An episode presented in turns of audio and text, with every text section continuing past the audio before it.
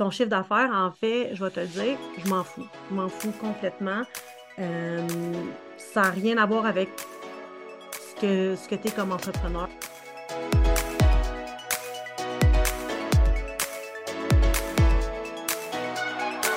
Bienvenue sur Légendaire, le podcast pour les femmes entrepreneurs audacieuses qui osent défier les conventions et tracer leur propre chemin. Ensemble, nous explorons les dessous des marques et entreprises à succès. Prépare-toi des conseils percutants, des histoires captivantes et des interviews inspirantes. Prépare-toi à découvrir comment bâtir un brand légendaire qui te propulse vers le succès. Es-tu prête à inspirer, créer et devenir légendaire? Salut, je te souhaite la bienvenue au troisième épisode du podcast Légendaire et aujourd'hui, on va parler des trois steps entrepreneuriales. En fait, euh, souvent en entrepreneuriat, ou même euh, des fois, j'entends des coachs dire des choses comme pour savoir quel niveau d'entrepreneuriat on est, on va se fier sur le chiffre d'affaires. Souvent, on va se définir notre entreprise, elle est débutante, intermédiaire, avancée par le chiffre d'affaires. Puis des fois, il y en a qui vont faire des millions, mais en vérité, il reste 200 000 dans le business. C'est comme on n'en parle pas beaucoup de ça, mais en tout cas, bref, peu importe.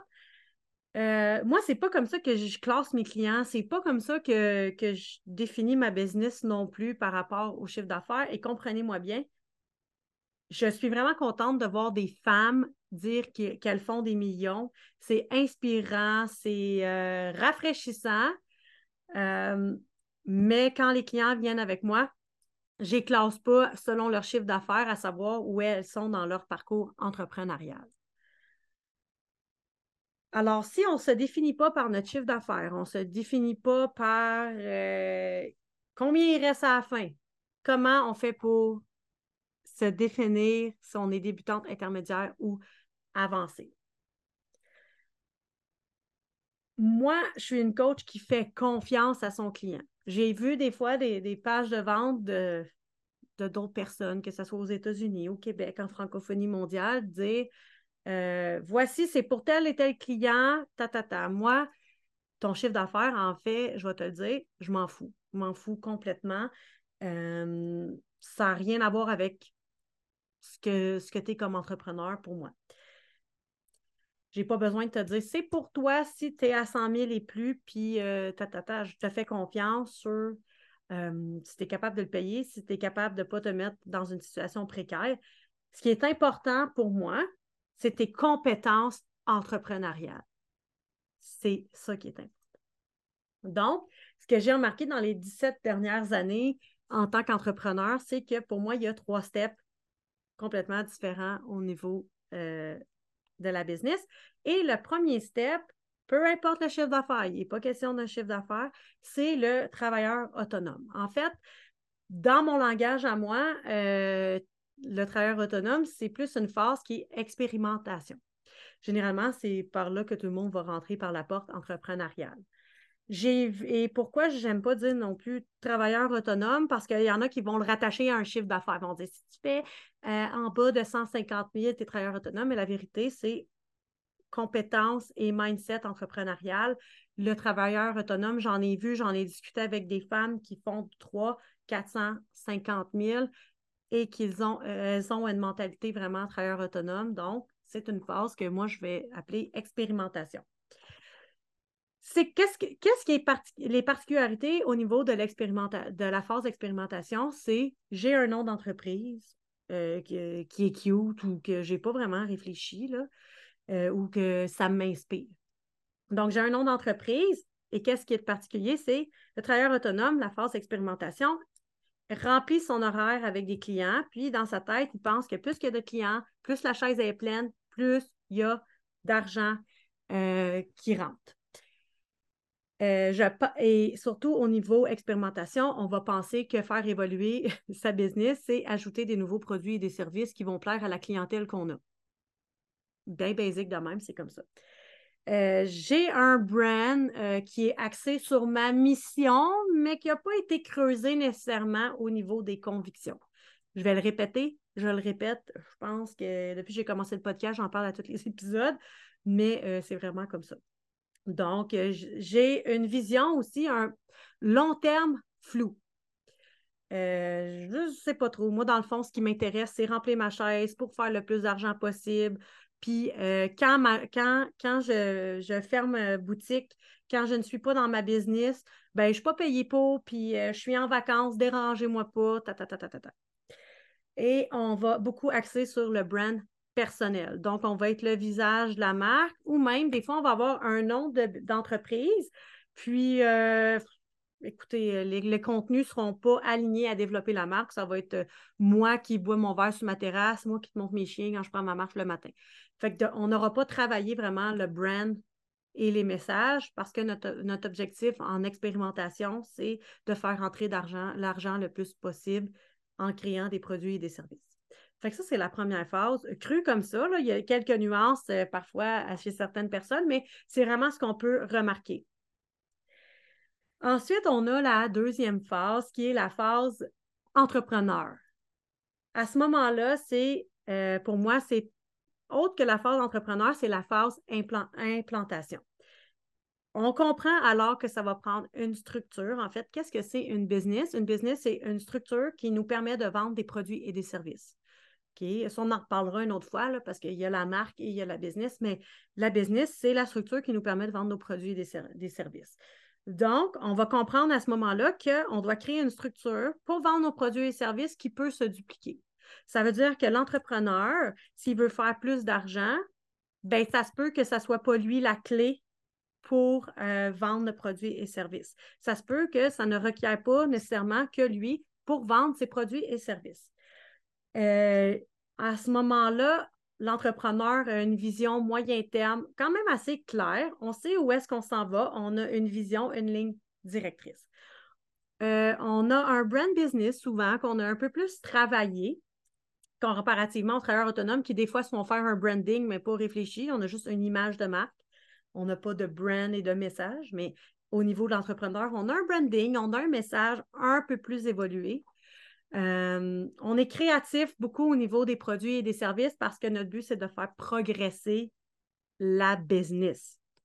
Et euh, la troisième phase, qui est euh, mon trademark, la marque légendaire, là, on est vraiment plus dans une mentalité après avoir expérimenté, implanté, et là, on est dans l'élévation.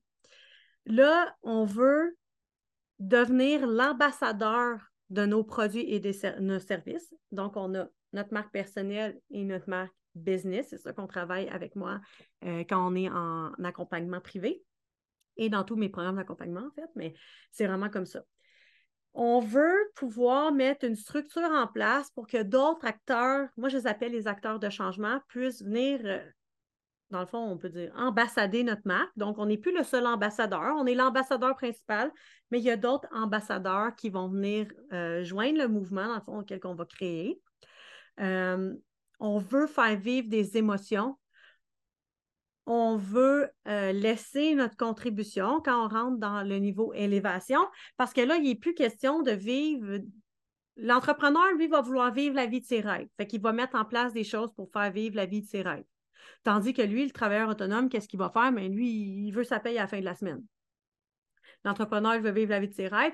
Et la marque légendaire, ce qu'on veut au niveau de l'élévation, c'est laisser notre contribution, laisser notre impact, que ce qu'on va avoir bâti ici, le temps qu'on va vivre ici, va avoir un impact. Ça ne va pas mourir avec nous, qu'on va être un lointain souvenir pour euh, nos enfants. Si on pense à Nike, mes parents connaissent euh, Nike, moi je connais Nike, les enfants connaissent Nike, la même vision qu'on progresse depuis tant d'années. Donc, c'est ça qu'on veut.